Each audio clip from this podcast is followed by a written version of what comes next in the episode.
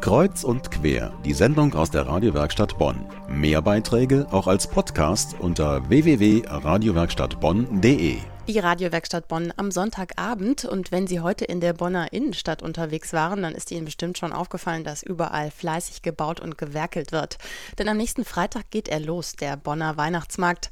Und damit beginnt auch wieder ein einmaliges Projekt, die gemeinnützige Kirchenmeile am Fuße des Bonner Münsters. Herzstück ist die ökumenische Kirchenhütte, in der es vor allem um die eigentliche Bedeutung von Weihnachten geht, um die christliche Botschaft.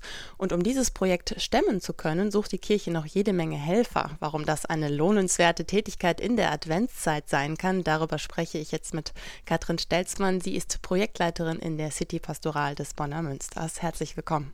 Hallo.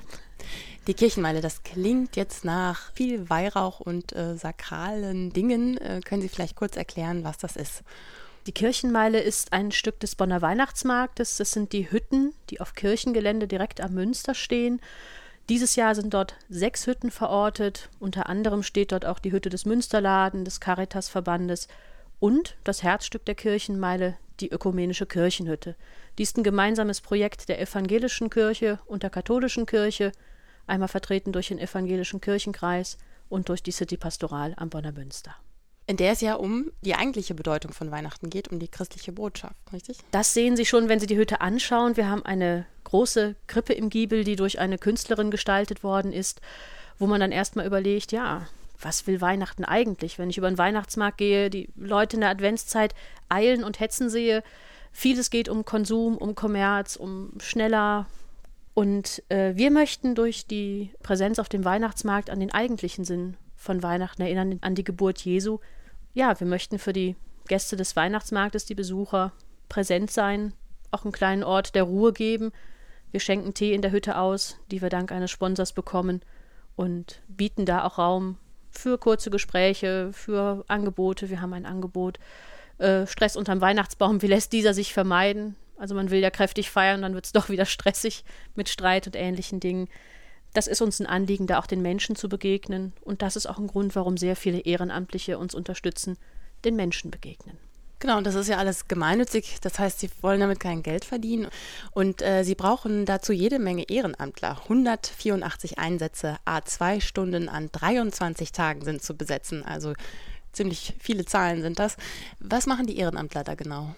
Die Ehrenamtler sind da, um mit den Gästen des Weihnachtsmarktes ins Gespräch zu kommen.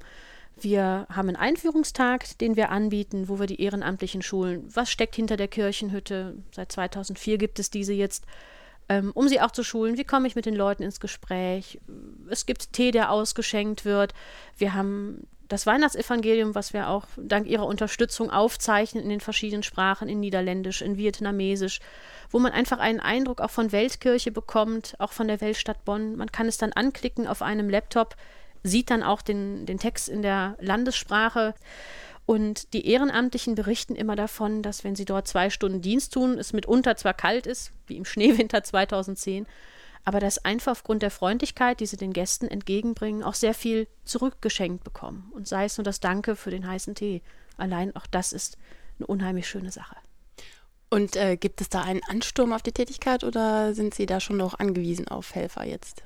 Es ist unterschiedlich. Wir haben dieses Jahr relativ viele neue auch dabei, die es in der Zeitung gelesen haben, die auf unseren Flyer gestoßen sind, die es auf der Homepage gefunden haben. Wir freuen uns über jeden, der uns wirklich auch zwei Stunden unterstützt.